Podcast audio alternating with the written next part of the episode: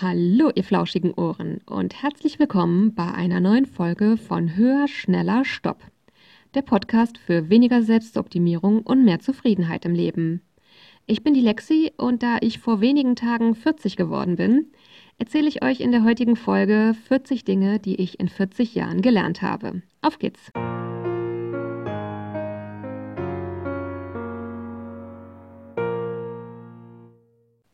Ja, hallo. Auch heute freut es mich wieder sehr, dass ihr dabei seid. Ich muss ganz ehrlich sagen, 40 ist für mich wirklich so ein richtiger Meilenstein. Ich habe gerade das Gefühl, dass wirklich der gute Teil vom Leben jetzt so richtig losgeht. Auf der anderen Seite ist 40 natürlich auch so ein Punkt, wo man einfach klassischerweise zurückguckt auf sein Leben und da gibt es halt einfach schon ein bisschen mehr zurückzugucken als mit 30. Und ähm, ja, deswegen werde ich euch gleich im späteren Verlauf der Folge 40 Dinge erzählen, die ich in 40 Jahren gelernt habe. Viele von denen haben auch mit Selbstoptimierung zu tun, beziehungsweise damit, wie ich an diesem Punkt gekommen bin, an dem ich eben jetzt stehe, wo ich eben versuche, dort Stück für Stück auszusteigen in einer Art und Weise, die eben kein Schwarz-Weiß-Denken ist, sondern mir ein bisschen mehr Zufriedenheit liefert. Und ähm, wenn ich euch diese 40 Punkte nennen werde, dann werde ich die wirklich der Reihe nach durchgehen, ohne langwierige Erklärungen. Zum einen finde ich nämlich, dass die meisten Dinge davon wirklich für sich stehen und gar keine Erklärung notwendig ist. Und zum anderen ganz ehrlich, bei 40 Dingen, wenn ich die ausführlich erkläre, dann dauert diese Folge drei Wochen und das möchte niemand. Damit das Ganze für euch aber so ein bisschen eingebettet ist oder vielleicht auch ein bisschen mehr, ja, Sinn oder Mehrwert für euch hat, habe ich mir überlegt, dass ich zuerst so ein bisschen die vorherigen Zehner Geburtstage, sage ich mal, reflektieren werde, insbesondere halt unter diesem Standpunkt, wie ich in die Selbstoptimierung mehr und mehr reingesogen worden bin und wo ich eben jetzt an dem Punkt bin, wo ich mir denke, ach verdammte Axt, das Leben ist doch echt zu kurz, um so viel unzufrieden zu sein. Ich werde das natürlich in der Kürze tun, denn auch sonst hier wiederum, ähm, ja, könnt ihr euch vorstellen, 40 Jahre zu erzählen, das mache ich nicht in 10 Minuten. Von daher werde ich mich da jetzt auch auf einige kurze, wichtige Punkte ähm, begrenzen. Ja, ich sag mal, zum nullten Geburtstag muss ich sicherlich nicht viel sagen, weil ganz ehrlich, da kann ich mir jetzt nicht so genau dran erinnern. Von daher. Ja. Ist dann der erste richtige runde Geburtstag, mein zehnter Geburtstag. Ich muss sagen, das hat für mich damals keine große Rolle gespielt. Ich glaube, das liegt nämlich daran, dass man in dem Alter eher so den 13. Geburtstag als ersten großen Meilenstein im Kopf hat, wenn man ein Teenager wird und zumindest offiziell so in dieser Sichtweise kein Kind mehr ist. Von daher ist mir, was das angeht, der 10. Geburtstag nicht so wichtig gewesen und auch nicht so in Erinnerung geblieben.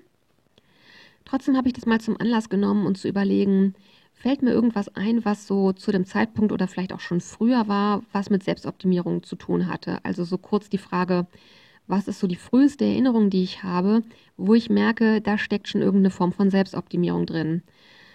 Und als ich so drüber nachgedacht habe, ist mir tatsächlich was eingefallen, was verflucht früh ist. Das muss so eine meiner ersten richtig bewussten Erinnerungen sein.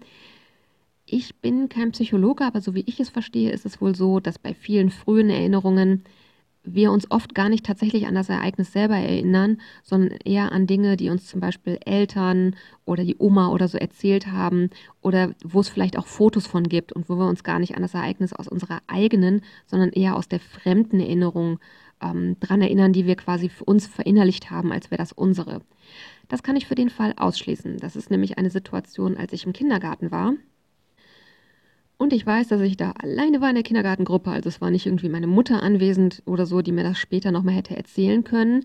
Und ähm, ich habe mehr als einen Kindergarten besucht. Ich glaube zwei. Ich bin mir da gerade nicht ganz sicher. Jedenfalls, diese Erinnerung, die ich habe, die ist definitiv aus dem ersten Kindergarten, in dem ich war.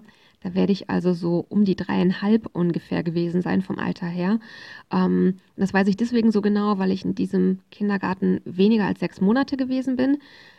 Ich glaube, wenn ich mich richtig erinnere, gab es nämlich damals ein Feuer in dem Kindergarten. Nicht als ich da war, aber ich glaube quasi, der ist abgebrannt und dann musste ich in anderen. Irgendwie so. Auf jeden Fall deswegen kann ich sehr genau quasi den Zeitraum eruieren, aus dem diese Erinnerung stammen muss. Und ähm, Ich glaube, ich hatte auch in einer der früheren Folgen schon mal erzählt, dass ich ein eher introvertierter Mensch bin, insbesondere was so Gruppensachen angeht, dass ich das einfach nicht so ge gerne mag. Alles, was so eine bestimmte Gruppengröße überschreitet und ich mich grundsätzlich einfach wohler fühle in ähm, ja, Zusammenkünften mit weniger Leuten. Und in diesem Kindergarten ist es so, oder war es damals so, dass wir so äh, Singspiele gemacht haben, also wo man so mit der ganzen Gruppe im Kreis zusammensteht und irgendwie Lieder singt und dabei irgendwie klatscht oder andere Bewegungssachen macht oder so. Und ich wollte nie mit den anderen Kindern im Kreis mitstehen, weil mir das irgendwie zu viel war, so mit allen Leuten so drum rum, quasi so Teil von diesem Kreis zu sein mit so vielen anderen. Das hat sich für mich irgendwie unangenehm angefühlt. Ich war sicherlich auch ein bisschen schüchtern als Kind, das spielte bestimmt auch mit rein. Und ähm, da war es so, dass es, dass die Kindergärtnerin am Anfang quasi gesagt haben, ach komm, wir stellen dir einfach einen Stuhl neben den Kreis und dann kannst du auf dem Stuhl sitzen und mit uns zusammen singen. Und hinterher gab es für alle irgendwas Süßes, ein Kaubonbon oder so. Und das habe ich dann trotzdem bekommen, weil ich hatte ja auch mitgesungen. Und dann aber irgendwie nach ein paar Tagen haben die quasi gesagt, so, du kannst immer noch auf, auf dem Stuhl sitzen, wenn dir das lieber ist zum Singen, aber dann kriegst du hinterher kein Kaubonbon. So.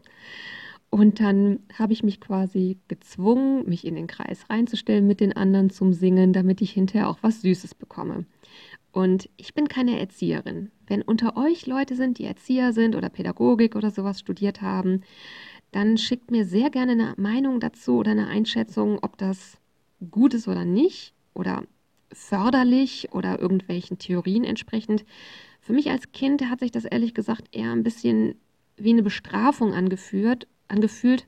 Und zwar dafür, dass ich so bin, wie ich bin. Ich habe da eher so die Erfahrung daraus mitgenommen von, ich mag es nicht gern, Teil von so einer großen Gruppe zu sein. Und das scheint in irgendeiner Art und Weise falsch zu sein, denn wenn ich das nicht ändere, dann bekomme ich keine Süßigkeiten wie die anderen. Und dass es irgendwie so war, dass man mir einen Anreiz schaffen musste, um zu ändern, wie ich war, weil das offensichtlich nicht richtig war. Das war die Erfahrung, die ich daraus als Kind mitgenommen habe. Und das ist so meine jüngste Erinnerung an Selbstoptimierung. Und die war, wie gesagt, schon lange vor dem 10. Geburtstag. An den 10. wie gesagt, erinnere ich mich nicht. Ich weiß, dass der 13. für mich ein großer Meilenstein war und muss heute gleichzeitig sagen, ich habe keinerlei Erinnerung an meinen 13. Geburtstag. Mein 16. war tatsächlich für mich wieder gefühlt ein Riesending. Ich kann gar nicht so genau sagen, warum. Aber ich hatte irgendwie das Gefühl, 16. ist man so vorerwachsen, sozusagen. Ich weiß noch genau, an meinem 16. Geburtstag, dass ich dann an dem Abend, wo wir gefeiert haben, wahrscheinlich habe ich reingefeiert, das macht sonst anders nicht so richtig Sinn, dass ich da quasi meine Partygäste mal für ein paar Minuten verlassen habe und äh, raufgegangen bin in mein Zimmer und dass ich da irgendwie so im Dunkeln stand und in den Sternenhimmel rausguckte mit so einem Gefühl von, boah, jetzt bin ich 16, das ist irgendwie so was ganz Großes. Ähm, dann war sicherlich der 18. nochmal ein richtiger Meilenstein, so im Sinne von, ne, erwachsen werden und so weiter, Zukunftspläne. Der 20. war mir tatsächlich relativ egal wieder. Ich glaube, das ist einfach so, bei den runden Geburtstagen, dass einem der 10. und der 20. Geburtstag nicht so wichtig sind, weil der 13. und der 18., die dazwischen liegen, irgendwie für einen persönlich gefühlt einen viel größeren Stellenwert haben. Der 30. Geburtstag allerdings, huiuiui, das war echt eine ganz andere Kiste. Also ich hatte davor, in den Jahren und Monaten davor, nie irgendwie Angst davor, 30 zu werden. Ich hatte nicht das Gefühl, alt zu werden oder als wäre mein Leben vorbei. Das geht ja anscheinend vielen so. Bis dann ich glaube, so ungefähr drei Monate vor meinem 30. Geburtstag einige Kolleginnen angefangen haben. Die haben ständig so Bemerkungen gemacht, die von denen, glaube ich, witzig gemeint waren. Wobei, vielleicht waren sie auch nur halbwitzig gemeint, denn die gingen so in die Richtung von, boah, dann bist du 30, dann kommen die grauen Haare, dann ist das Leben vorbei. Und die gingen auch so in die Richtung von, ja, jetzt wirst du schon 30 und bist immer noch unverheiratet, ne? Und dann haben die auch angefangen, so mein damaliger Freund hatte angedeutet, dass er zu meinem 30. mir was ganz Besonderes zum Geburtstag schenken möchte. Und die waren dann so, der wird dir bestimmt einen Antrag machen, der wird dich bestimmt fragen, ob du ihn heiraten wirst. Und ich war so, dass ich dachte, ich will gar nicht heiraten. Was mache ich denn, wenn der mir wirklich einen Antrag macht? Weil meine Kolleginnen sind, meine Kolleginnen sind ja der Meinung, dass das ganz, ganz toll ist und dass quasi mein Leben keinen Sinn macht, wenn er mir jetzt keinen Antrag macht. Spoiler Alert, er hat mir keinen Antrag gemacht, sodass ich diese Entscheidung dann nicht treffen musste. So oder so war das so der erste runde Geburtstag, wo von meinem Umfeld auf einmal viel Druck aufgebaut wurde, im Sinne von, ja, dass ich irgendwie mich und mein Leben irgendwie verbessern oder erfolgreicher machen müsste.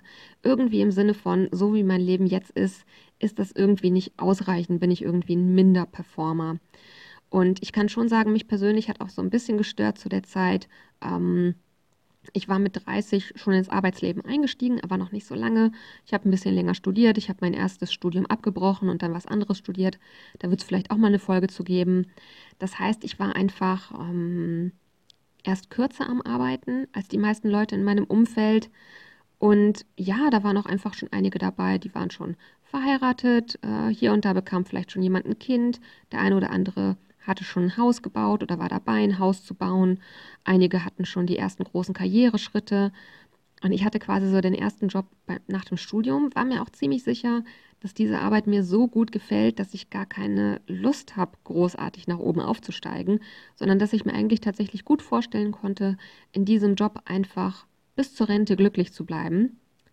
Hier nochmal Spoiler, inzwischen fast zehn Jahre oder jetzt inzwischen zehn Jahre älter, arbeite ich in diesem Job noch immer und bin weiterhin glücklich und zufrieden und möchte bitte in diesem Job bleiben bis zur Rente. Von daher war mein Bauchgefühl damals komplett richtig, dass das wohl genau das ist, was mich zufrieden macht.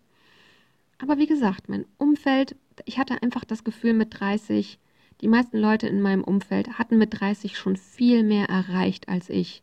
Im persönlichen genauso wie auch im beruflichen. Und wie gesagt, da war mein 30. Geburtstag einfach sehr davon getrübt, dass ich mich wie so ein Minderperformer gefühlt habe. Damit hing auch zusammen, dass ich in den folgenden Jahren, also dann so im 30er Jahrzehnt, sage ich mal, ich mich gute Teile davon sehr, sehr abgestrampelt habe, dass ich irgendwie versucht habe, die perfekte Freundin zu sein und dass ich wirklich sehr, sehr lange mit mir gehadert habe. Sollte ich nicht doch besser mir einen anderen Job suchen mit meinen Fähigkeiten, hätte ich durchaus Möglichkeiten, Jobs zu kriegen, wo ich irgendwie mehr Karriere machen könnte, mehr Macht und Einfluss bekomme, mehr Geld verdiene, mehr Status und Ansehen habe. Wäre das nicht irgendwie besser, das zu tun?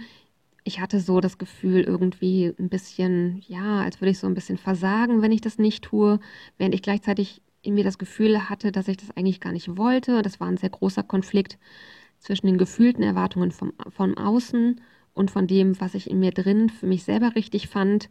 Und ähm, ja, die 30er waren auch einfach sehr geprägt davon, dass ich für mich das Gefühl hatte, sehr genau zu wissen, wo ich hin möchte.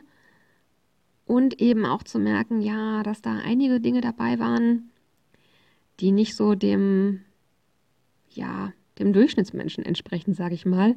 Und ich da eben das Gefühl hatte, irgendwie ähm, den Erwartungen der anderen nicht gerecht zu werden.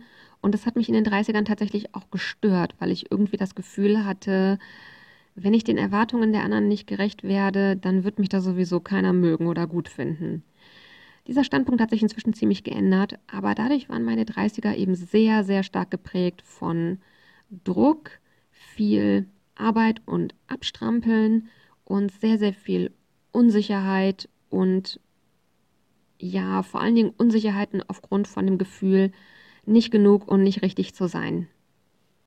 Das Ganze hat dazu geführt, dass ich in den, ich sag mal, in der zweiten Hälfte der 30er sehr, sehr lange sehr, sehr unzufrieden mit mir und meinem Leben war. Ein typisches Silvesterphänomen, da werde ich bestimmt in der Silvesterfolge ausführlicher mal drauf eingehen, war es wirklich jahrelang so.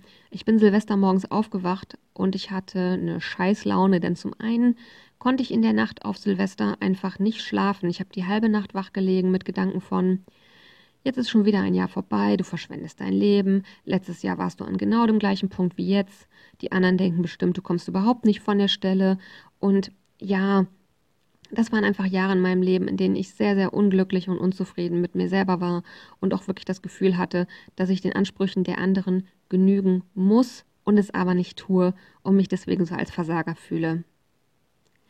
Und das ist letztlich die Kurzversion, wie es dazu gekommen ist, dass ich angefangen habe, ja, eben diesen Ausstieg aus der Selbstoptimierung zu versuchen. Dass ich eben irgendwann mich gefragt habe, woran liegt das eigentlich, dass ich so unzufrieden mit mir selber bin? Ich bin doch eigentlich voll okay. Warum finde ich das alles so doof, wie es ist?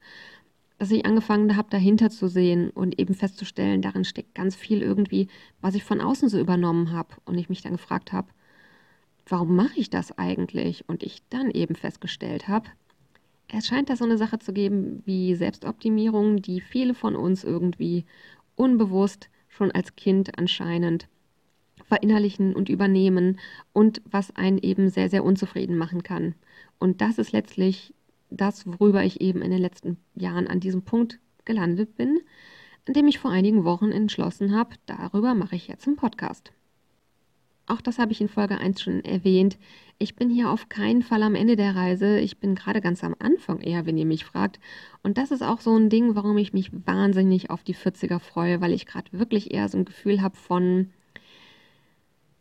ich fange an, sehr viel hinter mir zu lassen, was so diese äußeren Wertungen angeht und mich eher damit zu beschäftigen, wie möchte ich in mir drin eigentlich als Mensch werden, um zufriedener zu sein, weil ich am Ende wirklich glaube, das, was am Ende mir den meisten Mehrwert für mein Leben bringt, ist einfach möglichst zufrieden zu sein mit mir und meinem Leben. Und deswegen bin ich wirklich gespannt auf die 40er und freue mich darauf, weil ich ja auf der einen Seite merke, ich bin nicht mehr so kompromissbereit wie früher und ich habe auch nicht mehr ganz so stark diesen Drang, anderen Leuten gefallen zu müssen. Ich glaube, das ist was, was auf jeden Fall hilft. Aber auf der anderen Seite habe ich auch schon ein gutes Stück gelernt, einfach freundlicher und wohlwollender zu mir selber zu sein, was, glaube ich, bei diesem Prozess gerade auch hilft. Und somit habe ich so ein bisschen das Gefühl, jetzt mit Beginn der 40er habe ich so die Grundvoraussetzungen, um in wirklich ein Bombenjahrzehnt zu starten. Von daher freue ich mich auf alles, was ab jetzt kommt. Und damit finde ich, sind wir jetzt eigentlich auch am genau richtigen Punkt angelangt, wo ich euch die 40 Dinge erzählen werde. Ich habe die letzten Wochen, tatsächlich wirklich fast drei Wochen, mir immer wieder mal ein paar Minuten Zeit genommen, um über so ein paar Sachen nachzudenken, die ich eben in meinem bisherigen Leben gelernt habe und die ich irgendwie stimmig finde, sie in diese Liste aufzunehmen. Und deswegen folgen sie jetzt. Die 40 Dinge, die ich in 40 Jahren gelernt habe. Nummer 1. Nach einer großen Schüssel Suppe sieht die Welt oft schon ganz anders aus. Nummer 2. Ich bin ein wertvoller Mensch, auch wenn ich nie die Ehrenurkunde bei den Bundesjugendspielen gewonnen habe. Nummer 3. Ich bin Feministin und das ist auch gut so.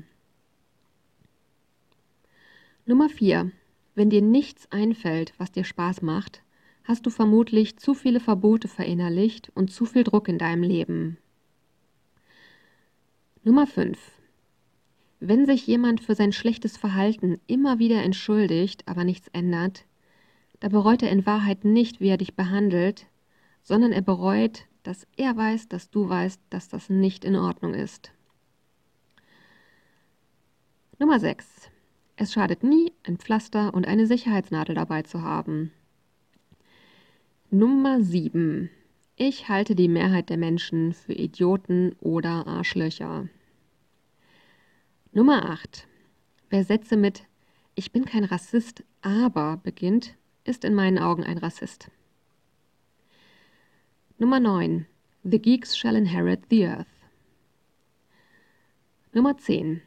Je älter ich werde, desto vorsichtiger werde ich mit Gefahren, zum Beispiel beim Fahrradfahren, und desto unvorsichtiger mit allem, was andere Leute vor den Kopf stoßen kann. Nummer 11. Ein entspanntes Leben ist nicht möglich, wenn weniger als fünf Bücher auf dem To-Be-Read-Stapel in meinem Bücherregal liegen. Nummer 12. Schönheit wird überbewertet. Nummer 13. Wenn die Sonne scheint, habe ich direkt 30% bessere Laune, mindestens. Nummer 14. What goes around comes around. Nummer 15. Meinen Respekt musst du dir verdienen und da helfen dir weder Geld noch Status. Nummer 16. Ein Leben ohne Eiscreme ist denkbar, aber sinnlos. Nummer 17. Die unendliche Geschichte zu lesen kann einem das Leben retten. Nummer 18. Das Leben wird mit jedem Jahr besser und ich freue mich schon auf meinen 100. Geburtstag. Nummer 19. In diesem Land gibt es viel mehr Alkoholiker, als man meint. Ich empfehle jedem, mal einen Selbsttest zu machen. Den Link dazu findet ihr in den Show Notes. Nummer 20. Pflanzen kaufen macht glücklich. Nummer 21. Transfrauen sind Frauen und Transmänner sind Männer. Punkt. Nummer 22. Improvisieren beim Kochen ist grandios, Improvisieren beim Backen ist katastrophal. Nummer 23. Im Hochsommer in die Sauna gehen ist großartig. Nummer 24. Sich tätowieren lassen ist schmerzhaft. Sehr, sehr schmerzhaft. Nummer 25. In Krisen zeigt sich, Altruisten und Egoisten können keine Freunde sein. Nummer 26. Deutscher ist, wer einen deutschen Pass hat. Punkt. Nummer 27. Der Satz ist nicht böse gemeint, ist ein idiotensicherer Weg, ein Gespräch zu eskalieren. Nummer 28. Ich habe noch nie eine Entscheidung bereut, die ich nach Bauchgefühl getroffen habe. Bei manchen denke ich später, heute würde ich das anders machen, aber bereut habe ich es nicht. Nummer 29. Du musst hier nicht dazu gehören, aber such dir, was zu dir gehört. Nummer 30. Ohne ausreichend Schlaf ist alles doof. Nummer 31. Ich brauche viel weniger Schuhe, als ich dachte. Viel, viel weniger. Nummer 32. Im Leben geht es um mehr als um Rechnungen, Zahlen und dein Gewicht. Nummer 33. Ich verstehe Nachteulen nicht. Ich stehe gern früh auf. Nummer 34. Staubsaugen ist die Geißel der Menschheit. Nummer 35. Kein Mensch auf der Welt ist es wert, dass du deinen Seelenfrieden verlierst. Nummer 36. Bei Fight, Flight, Freeze dachte ich fast mein ganzes Leben lang, ich wäre Typ Freeze. Jetzt stelle ich fest, meine Fight Response ist on fleek. Nummer 37. Mein innerer Monk hat seinen eigenen Kopf und Widerstand ist zwecklos. Nummer 38. Finanzielle Unabhängigkeit ist das A und O eines autarken Lebens. Nummer 39. Die Welt braucht mehr Liebe und weniger Erfolg. Und zu guter Letzt Nummer 40. Ich will niemals heiraten, keine Kinder bekommen und nie wieder einen gemeinsamen Haushalt führen, und das ist in Ordnung so. So, damit habt ihr jetzt meine 40 Dinge, die ich in 40 Jahren gelernt habe. Nächste Woche wird hier das Adventsspecial starten. Ich werde nämlich an den vier Mittwochen vor Weihnachten in der Adventszeit wird es eigene Themenfolgen geben aus Themenbereichen, was Adventszeit und Selbstoptimierung angeht. Damit geht es eben nächste Woche los und ich hoffe, dass da für euch was dabei sein wird. Was diese Folge angeht, bleibt mir zum Schluss noch zu sagen, was Feedback oder Fragen oder Anregungen angeht. Wie immer könnt ihr mir die sehr, sehr gerne per E-Mail schreiben an die Mailadresse höher, schneller, stopp mit OE und als ein Wort geschrieben. Also höher, schneller, stopp at web.de das findet ihr natürlich auch in den Shownotes verlinkt. Und ich würde mich weiterhin wahnsinnig freuen, wenn ihr mir eine Bewertung dalasst und den Podcast abonniert. Ich bin für heute am Ende angekommen und ihr wisst, was jetzt kommt. Das Zitat zum Schluss. Da habe ich mir wieder was ausgesucht, was für mich ja einfach thematisch gut zum Inhalt der Folge passt und habe mich dafür ein Zitat entschlossen, das aus der Region kommt, von wo ich wegkomme. Das Zitat, mit dem ich euch heute in die Woche entlassen möchte, lautet: Jeder Jack ist anders Jack. In diesem Sinne, passt gut auf, was ihr euch in euren Kopf packen lasst. Bis nächste Woche und take care. Eure Lexi.